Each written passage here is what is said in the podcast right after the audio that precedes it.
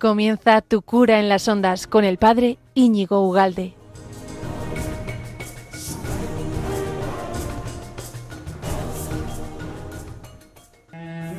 Dicen por ahí que Dios se ha vuelto loco, que se hizo un niño pobre y que creció en el barro, como tú y yo.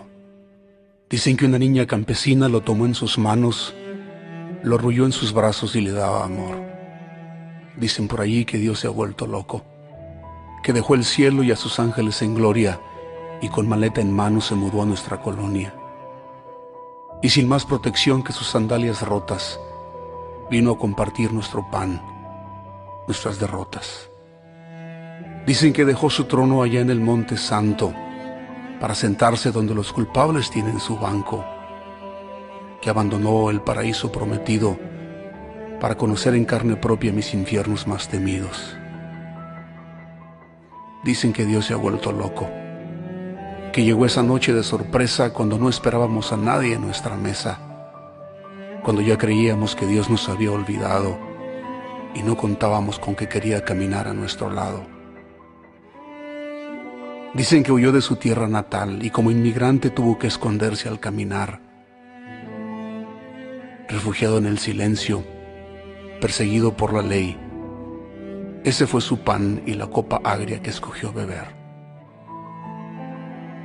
Dicen que esa fue su locura, que siendo el eterno e inalcanzable, se hizo el invitado en nuestro hogar que aceptó las reglas de nuestro juego y en nuestras suelas quiso caminar.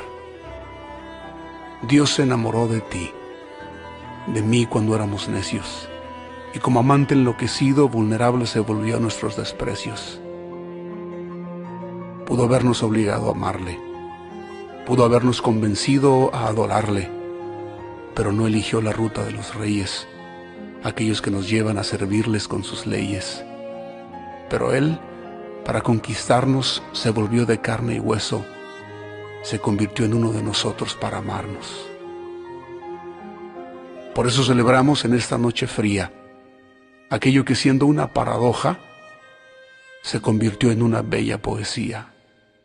Y aquel que sostiene el universo con su mano, cruzó el infinito mar de estrellas para hacerse nuestro Padre, nuestro amigo y nuestro hermano.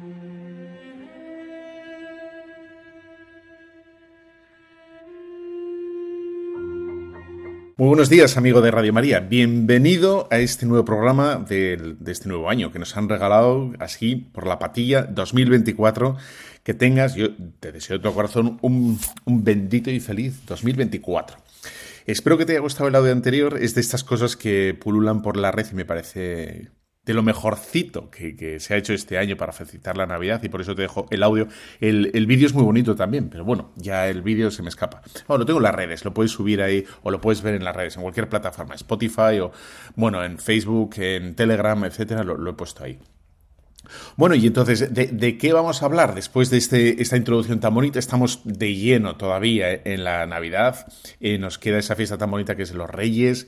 Em, ¿De qué piensas que vamos a hablar hoy? ¿Tú, ¿Qué es lo que piensas? Pues mira, es tan sencillo como quiero hablar contigo de este regalo que es enorme, que es el tiempo. Es, un, es algo que no, quizá lo damos por sentado y no es un regalo. Así que no hay tiempo que perder y comenzamos ya este programa.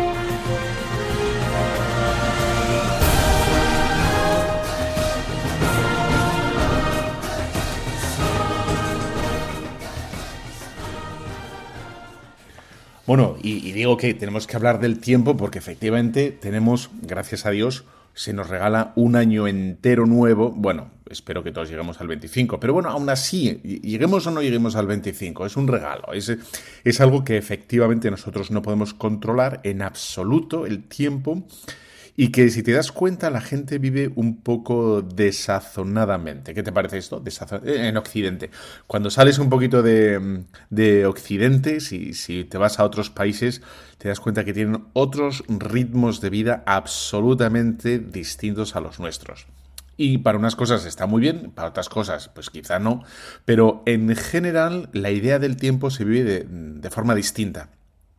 Nosotros vivimos con urgencia, eh, con ansiedad el tiempo. Es como una especie de, de que se acabe el tiempo, ¿no? Se acaba el tiempo, se consume, es como el reloj de arena ese que le das la vuelta y la gente ve que es imparable, ¿no? Y, va cayendo la arena, es decir, va pasando la vida, va pasando el tiempo y la gente se angustia, no quiere celebrar el cumpleaños, no quiere hablar del tiempo, de, que tiene tantos años, eh, eso decir, ¿no? No, no, no se pregunta los años. Bueno, porque ahí, digamos, implícito una idea de que efectivamente no hay vuelta atrás y, y bueno, y desazona a la gente y descorazona a la gente, pues porque quizá viven el tiempo de una manera como muy de Texas para abajo, se vive el tiempo, el, paso del tiempo, se vive, vamos a decirlo en plata, ¿no? Es una mirada, una mirada de fe. Es, es un don del cielo, el, el tiempo nos lo regala el Señor, por lo tanto viene del cielo y nosotros tenemos que utilizar el tiempo pues con lo mejor, ¿no? lo mejor posible, dando gracias a Dios, intentando que el tiempo sea para gloria de Dios, eh, haciendo lo, que... Y, mucha gente me parece eh, que está metida y, ve el tiempo como si fuera un, un hámster. Tú sabes, estas que todos hemos tenido en casa un hámster, hemos visto alguna vez un hámster metido en esa rueda infinita en el que el hámster casi casi no se le ven las patitas cuando corre y va haciendo girar esa rueda y, estamos como, estaríamos atrapados ahí. Esa es la versión moderna de Sísifo. Sísifo que es, no es, un hámster. Sísifo es ese, mm, ese personaje ¿no? Eh, clásico de la griega, eh, de, la literatura griega, el cual estaba condenado eternamente a subir una piedra hasta, el, ¿no? hasta la cima de una montaña que ahí se le resbalaría o se caería la y tendría estaría condenado eternamente a subir esa piedra pesada con esfuerzo hasta, hasta la, cumbre de, ¿no? Entonces, así eh, vive la gente su vida una especie como de, de, de sazón, eh, como, como, que el tiempo se le, se le pasa contra su propia voluntad. O sin que las personas pudieran conseguir, la mayoría de ellas pudieran conseguir un uso eh, comprensible, un uso, un consumo del tiempo razonable, y entonces la gente va viendo cómo se, acaba su vida, va haciendo mayor, eh, un montón de sueños o de sinsabores o de malas experiencias han socavado su vida y por lo tanto todo es una porquería, todo es una M, M de, maravillosamente mal, eh, yo qué sé, ¿no? Etcétera, etcétera. Bueno, pues, em, claro, ¿cómo conseguimos, ¿no? ¿Cómo conseguimos vivir como, como libertad el tiempo, ¿no? Hay una, anécdota bastante irónica y bastante ofensiva. Sabes que en el, en el campo de concentración en Polonia, en Auschwitz, en la entrada ponía en alemán el trabajo te hará libre, ¿no? Es como la gran mentira. Eh, y mucha gente en el contemporánea ahora ve su trabajo, al que hay que dedicar mínimo ocho horas al día, ¿no? De lunes a viernes mínimo y si no tienes una, un jefe o, quien sea, porque eres autónomo o porque estás en, casa trabajando o lo que fuera, pues ve toda esa inversión de tiempo como un, un despilfarro, ¿no? Podríamos hacer... Ayer estaba viendo una película de bueno de una persona es un sastre etcétera que se dedica a coser y hay bueno hay una serie de cosas entonces el sastre es una persona que que dedica tiempo ¿no? y, dedicación a hacer los trajes. Entonces, la que le ayuda a hacer los trajes, las telas, a poner bien las telas, etcétera, ella siempre quiere estar fuera, en otro sitio, ¿no? En otro sitio, pues en París, Londres, Inglaterra, eh, lo que sea, en Milán, eh, soñando como que. Y él le dice, bueno, pues sí, al final no hay ninguna diferencia entre, entre lo que vas a hacer aquí y allá. Si, aquí te sientes aprisionado trabajando, allá en Milán, después de tres meses o tres años, vas a sentir igual, ¿no? Porque no está el truco, el secreto en, el dónde, ¿no? Sino desde cómo, cómo enfocas ese, ese trabajo, todo ese tiempo invertido en el trabajo, ¿no? Hay una película muy graciosa que es la de. que te la recomiendo para Navidad, porque es muy simpática, la de Bill Murray atrapado en el tiempo, ¿verdad? Eh, esa en el que esa persona está atrapada en el mismo día toda la película. Está condenada esa persona a vivir el mismo día, eh, ese mismo día, ya toda la eternidad. Desde, que se levanta, que suena la misma melodía, que la canción es muy buena. Eh, y, luego cómo se enfrenta, ¿no? Al desayuno, al trabajo. Entonces es todo, está en clave de humor y efectivamente la clave interpretativa, el, digamos, el, el, sentido de la película es la liberación, la liberación del trabajo a través del amor. ¿no? Ese es el sentido, el sentido último de la película, ¿no? Eh, está. Bueno, hoy efectivamente el trabajo, el tiempo que dedicamos al trabajo, a las cosas, eh, está visto como una maldición. Es, algo maldito. Entonces, de ahí que, mm, bueno, que la gente, en fin, que, que viva desasosegada con el tiempo que dedica al... Y lo que piense es constantemente en la evasión, en abandonar la realidad, abandonar el trabajo y soñar, ¿no? luego la, la gente, el otro día hablando con no sé quién, me decía, claro, la gente se gasta un pastizal enorme en las vacaciones, porque las vacaciones sería el único modo de vivir la vida. No, el vivir la vida sería hacer ese viaje imposible que hay que gastarse, pues luego tienes que estar ahí seis meses pagándolo, em, como salirte de, eso cotidiano, pero que tarde o temprano vas a volver ahí otra vez, ¿no? Al, al tajo. Y, y, te vayas un mes, mes y medio, o me da igual, ¿no? Diez días, vas a volver al trabajo y vas otra vez a encontrarte, pues eso, con los mismos compañeros, las mismas rutinas, los mismos problemas o parecidos, etcétera, que tienes que, que saltar, ¿no? Uno a uno, constantemente, etcétera, ¿no? De ahí que, ante eso que es alienante, que vacía, que, que es, en fin, ¿no? Eh, estaría también como el mundo de, la evasión, el mundo de los sentimientos. los sentimientos que sería eso que, nos hace vivir o que nos hace sentir vivos, el aquí y el ahora, ¿no? El sentimiento es lo, sensitivo es lo más concreto que hay, ¿no? Porque siento frío aquí y ahora, ¿no? Siento, siento miedo, asco, placer o lo que quieras aquí y ahora, ¿no? Entonces, si consigo que el aquí y ahora sea placentero, pues es más llevadero, ¿no? Bueno, claro, esto es, esto es el, tiempo con una mirada sin fe. Una mirada sin fe. Eh, tiene algo que decirnos el, nuestra fe a todo lo que hacemos, a esa cantidad de tiempo tan grande que dedicamos al día a trabajar. ¿eh? Y para los sacerdotes también, ¿no? Que para los sacerdotes es un 24, un 7-24, un 24 eh, horas todos los días de la semana, todos los días del año, ¿no? Hay, y para las madres de familia, y para los consagrados, y para, para todo el mundo, ¿no? Para los padres de familia que, que bueno, pues, pues nosotros contemplamos eh, en la gruta de Belén a un matrimonio ¿no? que va a dedicar y que para nosotros es, es, un mensaje importantísimo, pero importantísimo, esos 30 años de vida oculta de, de, la, de la Santísima Trinidad de la Tierra. ¿no? Eh, a San José, la Virgen María y el Señor, o Jesús, José y María. los tres dedican, o, sabemos que está en la vida eh, la vida, digamos, oculta de, la Sagrada Familia, se dedican a trabajar, no, se dedican a viajar, ni a escribir, ni a filosofar, ni, ni a fundar, digamos, nada importante, sino se dedican al trabajo, a, ese, a ese ritmo cotidiano, a esa, bueno, esa cadencia, a veces un poco que hay que aprender a descansar, ¿no? Pero esa cadencia que es de lunes a, domingo, de lunes a domingo, todos los domingos, ¿no? Hacer la colada para el, lunes o toda la, comida del, fin de, la semana que entra o el miércoles hacer la compra para, yo qué sé, ¿no? Esa, esa monotonía, esa bendita monotonía en la que nosotros tenemos que encontrar y descubrir, como decía eh, Santa Teresa de Jesús, eh, a Dios que anda entre los pucheros. Esto es revolucionario. Dios anda entre los pucheros, Dios anda entre las fotocopias, Dios anda entre los, eh, entre los informes, Dios anda entre las presentaciones eh, ¿no? de, ordenador para los compañeros, Dios anda entre las finanzas, las inversiones, las horas de estudio, Dios anda ahí, Dios anda ahí.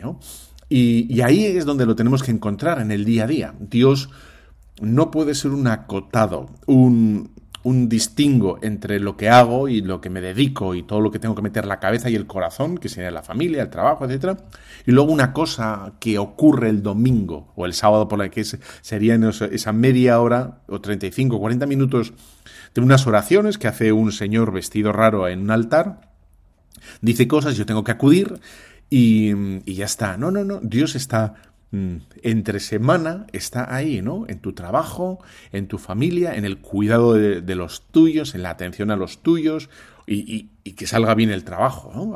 Ahí está. Por lo tanto, eh, es verdad que el trabajo tiene una monotonía externa, ¿eh? Pero es verdad que tenemos que encontrar la novedad eh, interiormente. La novedad que no es solo cambiarlo de fuera, ¿eh? la novedad es la ilusión, el empeño, las ganas, las ganas de hacerlo bien, de hacerlo hoy bien, ahora bien, ¿no?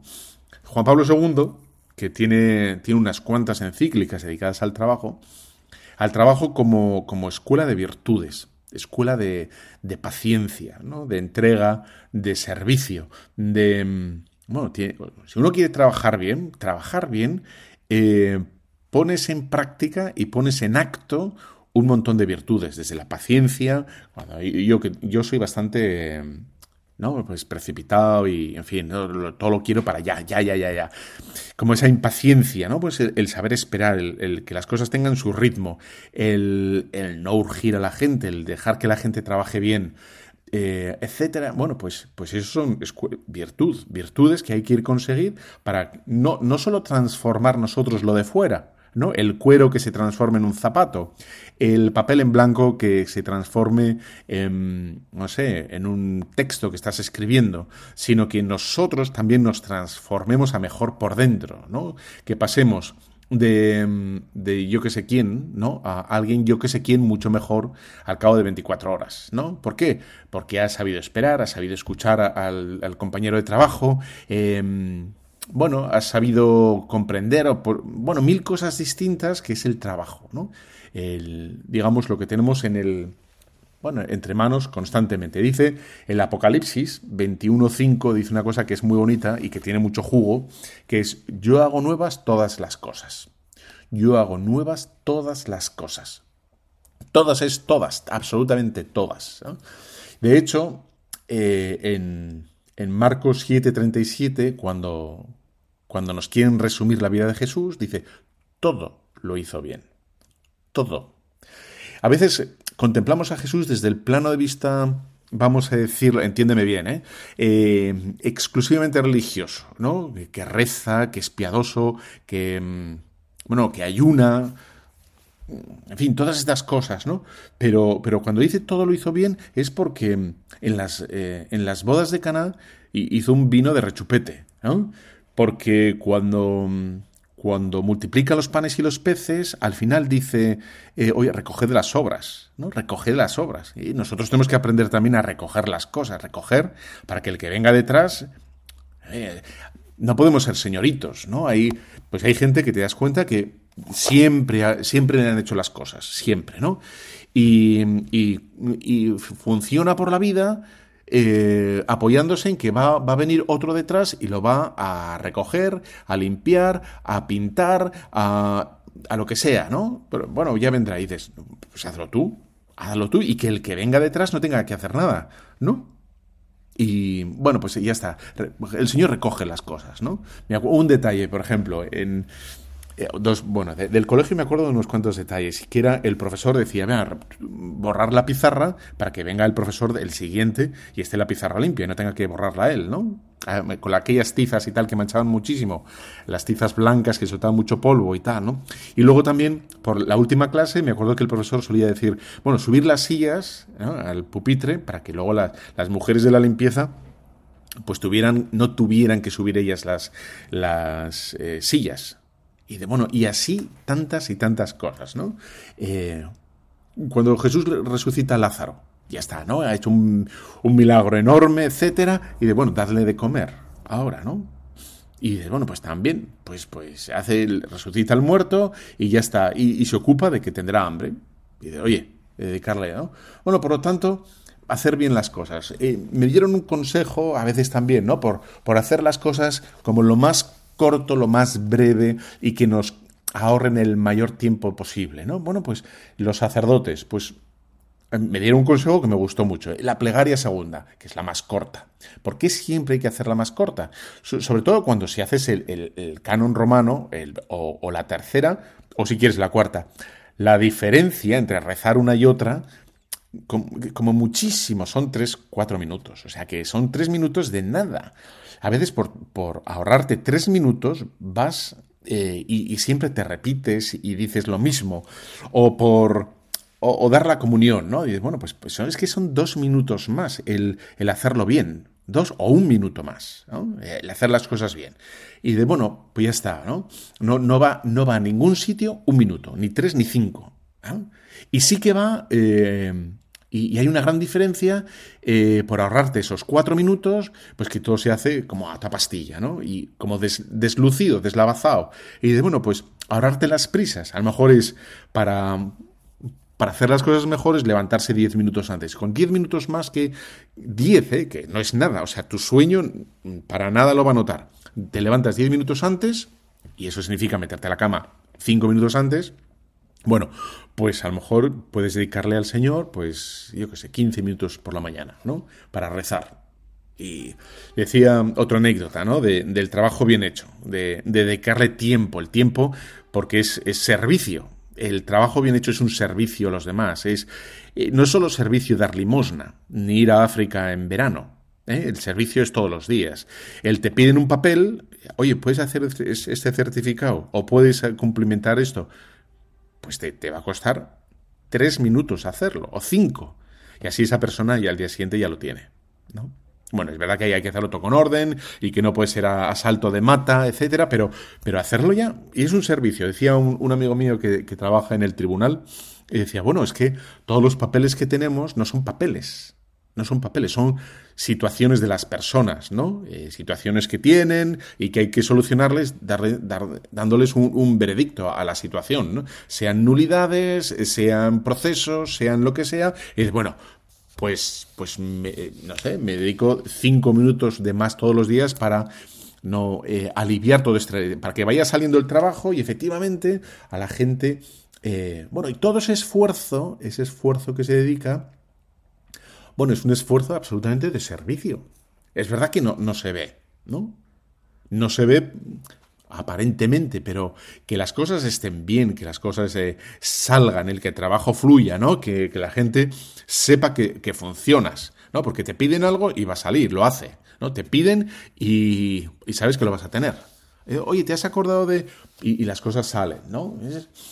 que en el fondo es lo que, lo que el Señor hace con nosotros. Eh, hablamos de la providencia de Dios, que es la providencia de Dios, que es el cuidado amoroso de, Dios por las cosas. Decimos, es el trabajo de Dios, el trabajo de Dios para con nosotros, que nosotros por fe sabemos que nos cuida, que nos atiende durante el tiempo que transcurre. Pues ahí está, ¿no? Es el, el Señor está pendiente y tiene, tiene esa atención con cada uno de nosotros, ¿no? Que es lo que nosotros pues tenemos que hacer y que esta canción te recuerda perfectamente, ¿verdad? Que hay que, trabajar. ¡Ay,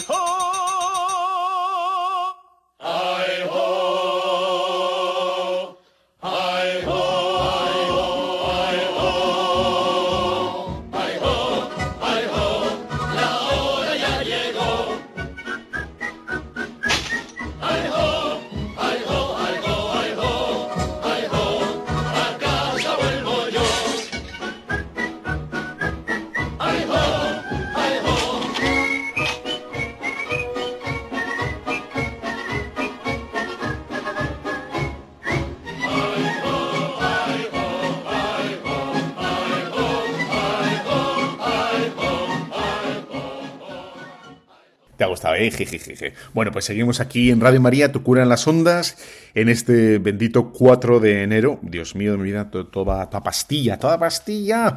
Bueno, pues y estamos hablando del tiempo, ese, ese regalo, ¿no? Ese regalo que que en general en, nosotros en Occidente, bueno, todo esto hay que decir que lo puedes encontrar este programa en todas las plataformas que te dé la gana, Spotify, eh, en Telegram, en, bueno, en todas partes. Bueno, y entonces, que nosotros ahora en Occidente tenemos este como este modo de mirar el tiempo, ¿no? De, un poco como los avaros, que damos el tiempo a cuentagotas. ¿eh? Por ejemplo, ahí se nota mucho en el voluntariado que ha bajado. El voluntariado ha bajado, pero más. La gente prefiere dar dinero, ¿no? Te da 20 euros y ya con eso, ¿no? Y dices, oye, no me des dinero, dame de tu tiempo. Dame de tu tiempo. Y estoy pensando, por ejemplo, en las parroquias, ¿no? Dices, bueno, dame tu tiempo para limpiar, para abrir, para cerrar, para mover, para... Dices, dame tu tiempo. Y dices, en vez de darme ahí, bueno, pues cinco euros y ya que... No, y dices, no, no queremos hacer una sociedad de servicios, sino eh, una sociedad de, personas, ¿no? Que, se involucran, que es mucho más amable, ¿no? Eh, en vez de tener un servicio, tener ahí una, persona que, que no le importa gastarse por los demás, ¿no? Bueno, por tanto, em, nosotros intentamos trabajar bien, no a la chapuza.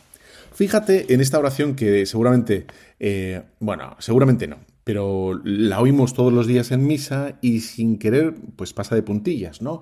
Cuando el sacerdote coge el pan, y es pan, nada más que pan, y el vino, y nada más que vino, dice, bendito sea Señor Dios del universo, por este pan, fruto de la tierra y del trabajo. Fruto de la tierra y del trabajo. ¿no?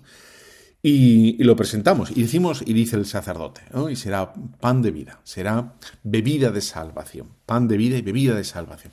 No solo lo material, ¿no? O sea, el trigo va a ser pan de vida, no solo el zumo o, el, digamos, el, la bebida de las uvas van a ser bebida de salvación, sino que también el trabajo, el trabajo que, que conlleva el, el llevar a cabo, bueno, pues, pues el pan, el vino, etcétera. Ese trabajo es trabajo de salvación. O sea, es con lo que nosotros tenemos que transformarnos y transformar el mundo. Dice el Génesis que la gente ve el trabajo como una condena, ¿no? Pero el trabajo no es una condena, ¿no? En todo caso es el sufrimiento, el cansancio, pero no el trabajo. El trabajo es desde siempre. El trabajo, Dios nos, creó desde siempre para trabajar, ¿no? Y de hecho, sed fecundos, multiplicados, henchid la tierra y someted la tierra. Someter la tierra es que cada día hagamos mejores vinos, eh, mejores panes, mejores bollos, mejores ordenadores, eh, la productividad en las granjas sea cada vez mejor. Todo eso es el someter la tierra. Y eso es con el trabajo. Y esa es, esa es la vocación primera. Es decir, el trabajo es vocación, es querido por Dios. Y ahí tenemos que meter la cabeza, la inteligencia, las ganas, la ilusión, porque es, voluntad de Dios. Es voluntad de Dios. Es querida por Dios. Eh, es decir, eh, a veces podemos pensar que, o, vamos a decirlo en positivo, eh, Dios quiere, Dios espera que te vayas, digamos, bueno, pues como deshaciendo, entre comillas, como esa lámpara del sagrario que arde para, bueno, pues para indicar a la gente que está el Santísimo ahí, ¿no? Eh, presente en el tabernáculo, en el, en el sagrario. Bueno, pues ese trabajo bien hecho, ese trabajo, en fin, que cansa, pero, pero que da igual que canse, ¿no? Hemos dicho que es para, para nuestro bien. Bueno, pues todo eso eh, está, está, mm, bueno, pensado por Dios desde siempre. Y aquí pienso en, nuestra sociedad, ¿no? que, tiene pavor al, trabajo. Y estaba pensando en que nosotros siempre, siempre hemos dado la caña. Y esto tiene muchísimas implicaciones, ¿eh? porque es verdad que a veces hay que dar limosna, hay que dar eh, dinero, pero, pero la Iglesia siempre ha sido eh, reacia a dar sin más dinero. No, eh, la Iglesia siempre ha dado la caña. Y dar la caña es eh, ayudar a que estudien, ayudar a que saquen un, oficio, una carrera, el, eh, el interés porque las personas no vivan de la sopa boba. Nunca ha sido católico, nunca ha sido católico el tema de la sopa boba. No, pues dale dinero para que se compre. Eh, no, no, no. Hay que darle estudio y hay que hacer que la gente estudie, trabaje, cada uno según sus posibilidades, ¿no? El que, el que pueda ir a la universidad, pues que vaya. El que no, pues, pues no. El que, el que pueda ser un buen, un buen poeta, un buen artista, un buen actor, pues que lo sea, ¿no? Eh, pero, pero em, nosotros no, es que no es, ¿no? Y hay una mentalidad actualmente, el que es el de los subsidios, ¿no? Bueno, pues dale, dale, dale. Eso no es católico.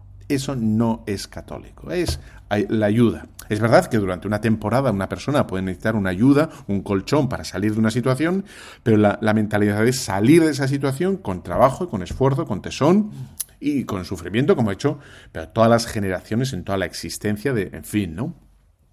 Y esto de dar la caña, esto de, ayudar a la gente a que trabaje, a que, a que sea, digamos, partícipe o eh, sea el protagonista de, bueno, de su propio trabajo, de, de, lo que consigue, eso también hay que hacerlo con los chavales. No, ves que son jóvenes, no, que los chavales tienen, tienen, que tener responsabilidades. Los chavales tienen que tener las que sean pequeñas, si son chavales pequeños, pero tienen que tener las suyas. No, que no hagan, que descansen. No. Y dices, bueno, es que esta tiene que estudiar mucho. Bueno, pues que, aprenda que entre el estudio también tendrá que ayudar en casa. ¿Eh? Que no haga todo la madre o la... Y el otro, bueno, hace tiempo pregunté a los chavales, ¿no? ¿Quién de vosotros se hace la cama? Casi ninguno se hace la cama. Es que tengo muchos... Mira, la cama te cuesta tres minutos, dos minutos, ¿no? O si te pones así exquisito, pues tres con dos minutos. Es que no... O sea, un chaval tiene que hacerse la habitación. Un chaval, estoy hablando ya de 10, 15, 16, 17, 14 años, ya, eso, la cama, la habitación, eh, si tiene su cuarto de baño, su cuarto de baño, lo hace él. Pero, pero, pero, en fin, ¿no? de repente se me ha encendido, se me ha encendido, se me ha encendido y tal. Pero bueno, los chavales, y luego dos meses, no, pues dos meses en verano, pues que, pues que hagan algo también, ¿no? Un pequeño esfuerzo, una pequeña colaboración, un. Y dice, bueno, hay que trabajar, ya está, ¿no? es o sea, que, cuesta, que sepan lo que cuestan las cosas, lo que valen las cosas, el esfuerzo de las cosas, etcétera, etcétera. En fin. Bueno, te voy a dejar como como ya está, bueno, esto ya seguro que estabas a favor, te voy a dejar este, este pequeño cuento que hice hace dos años y, y, que ha tenido bastante aceptación, que lo puedes, lo puedes utilizar para, ambientándolo debidamente en el Belén que tienes en casa, ¿verdad? Lo puedes escuchar con las luces apagadas, con alguna velita o lo que sea, eh, con tus nietos o con tus sobrinos más jóvenes. Es un cuentito que, que inventé y espero que te guste. Bueno, nos vemos en breve. Un fuerte abrazo. Te dejo con la bendición de Dios Todopoderoso, Padre, Hijo y Espíritu Santo. Amén. Espero que te guste el cuento.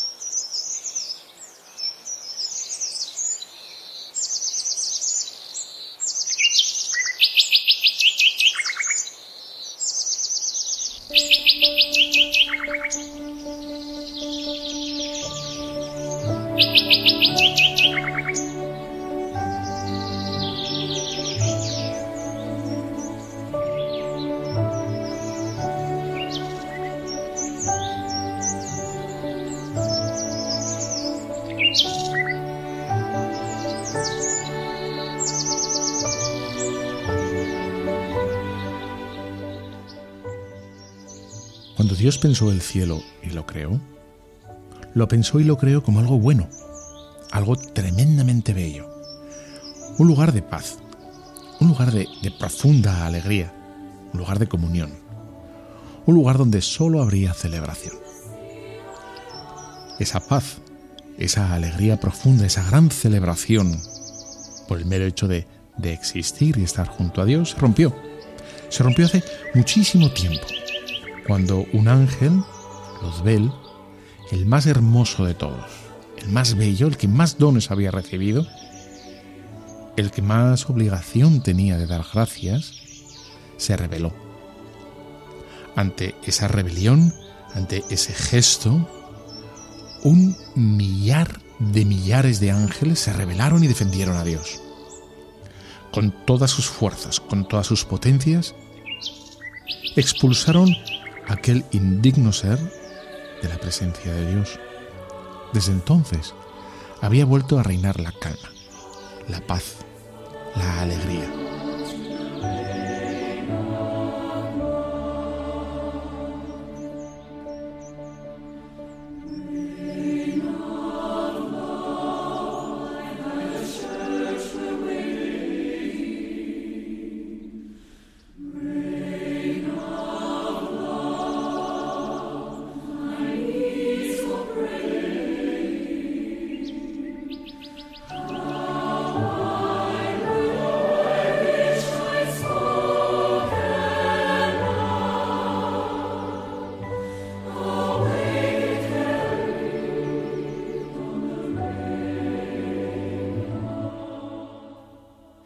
Sin embargo, después de mucho tiempo, algo volvió a turbar la paz.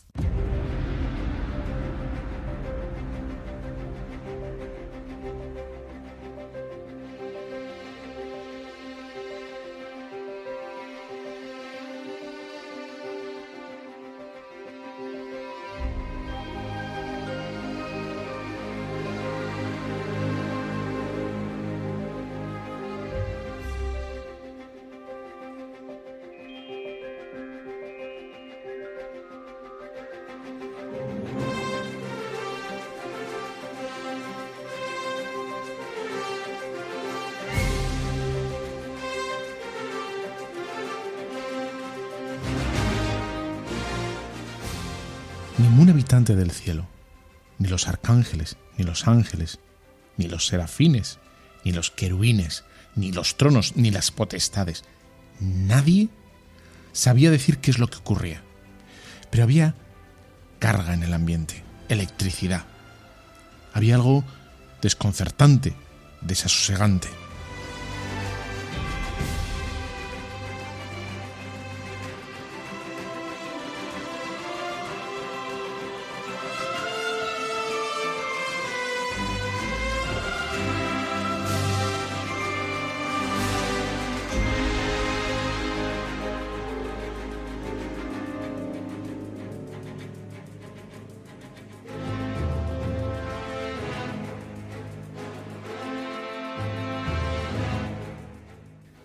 Se decía, se oía que Dios había llamado otra vez al mismísimo arcángel, a San Miguel.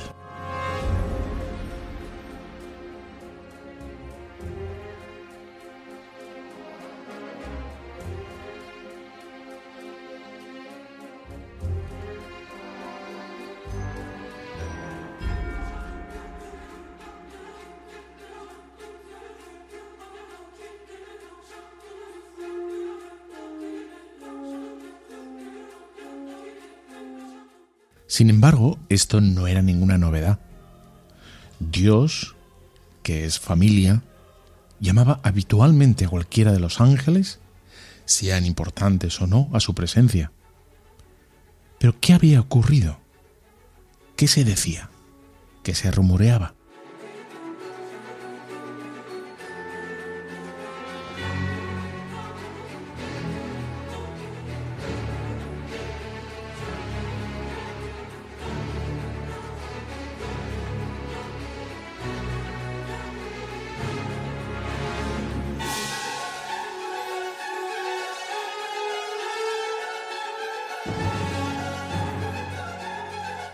Y es que lo que se rumoreaba era que después de esta gran conversación con Dios, el arcángel San Miguel habría salido de la presencia de Dios desconcertado, como knock out, como si le hubieran dado un puñetazo en el estómago. Pero efectivamente Dios no pega puñetazos. El arcángel estaba desconcertado, estaba desorientado. Decía, no entiendo nada, no entiendo nada y repetía como si fuera un pobrecito loco esta misma frase. No entiendo nada, no entiendo nada.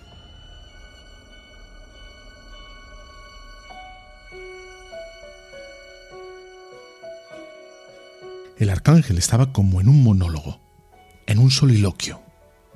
Hablaba para sí mismo y decía para sí, pero en voz alta, si Dios me hubiera pedido cualquier cosa, cualquier cosa, lo hubiera hecho.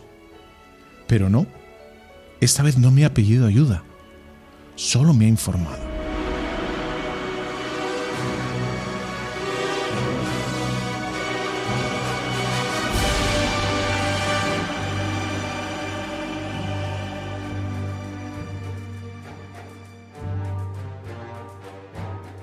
Dios le había dicho a San Miguel que informara a Gabriel de que él Dios mismo, el creador de todo, iba a tomar las riendas de la salvación de los hombres.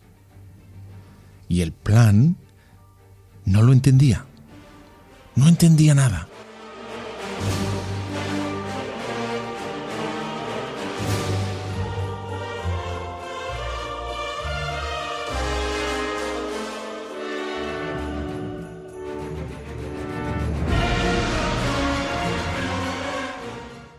Dios había dicho a San Miguel que se iba a encarnar, que iba a tomar la naturaleza humana. Y a partir de aquí, San Miguel no entendió absolutamente nada. ¿Cómo puede ser? Iba a bajar y decía, no entiendo nada, no entiendo nada.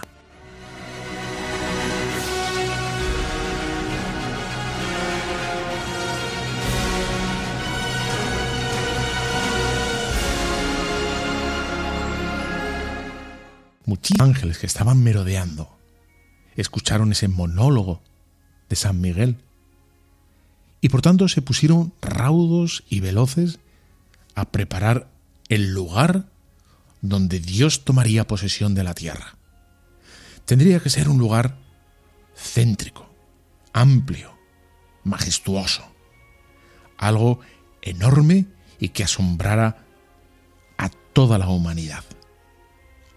Sin embargo, ante estos proyectos de preparación, el mismo San Miguel dijo otra vez que no, que parásemos, que no. Y San Miguel cortó absolutamente la iniciativa de millones de ángeles para preparar el lugar más noble, más digno, más majestuoso para Dios en la tierra.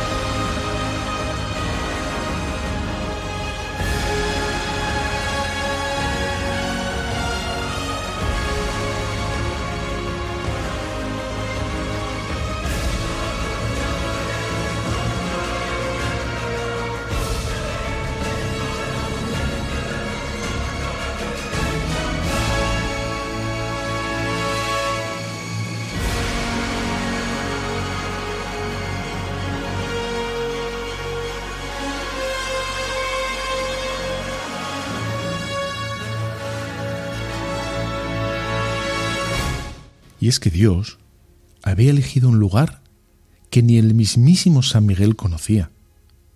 Había tenido que bajar y rastrear todos los rincones de la tierra para encontrar una gruta, un pedazo de tierra llamado Belén o algo así.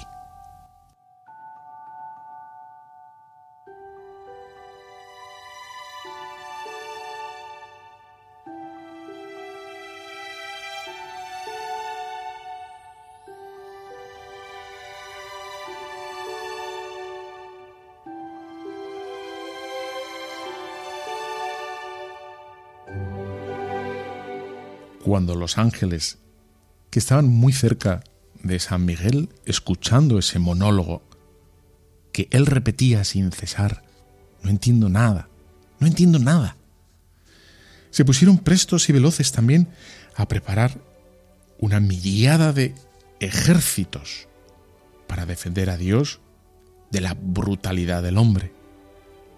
Y aquí otra vez, sorprendentemente, San Miguel a todos los ángeles, diciendo que Dios ya tenía pensado desde siempre quién iba a guardar a su hijo. Y era una doncella. No entiendo nada, no entiendo nada.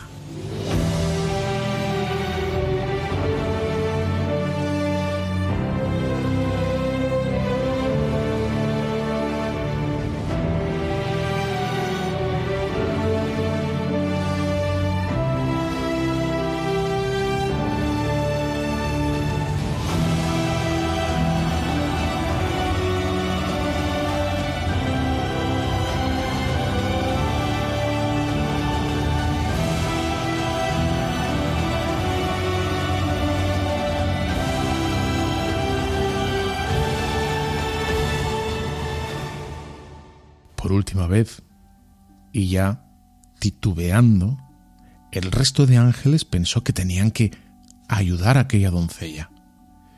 Y otra vez, por última vez, San Miguel los paró y dijo que Dios había establecido todo y había dado a esa doncella una última ayuda. Una ayuda que los ángeles no entendían nada. Era un joven, un trabajador, él trabajaba con sus manos. Se llamaba José. Y era este el plan que Dios había trazado desde siempre para salvar al hombre.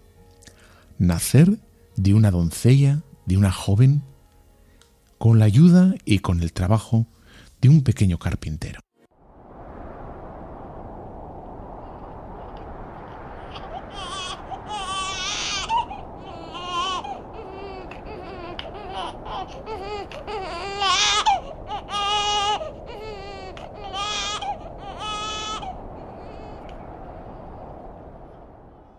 Y por eso los ángeles lo único que pudieron hacer para dar a conocer la maravilla de Dios fue rasgar el cielo de arriba abajo y clamar con voz potente a todos los hombres de buen corazón, Gloria a Dios en el cielo y en la tierra, paz a los hombres que ama el Señor.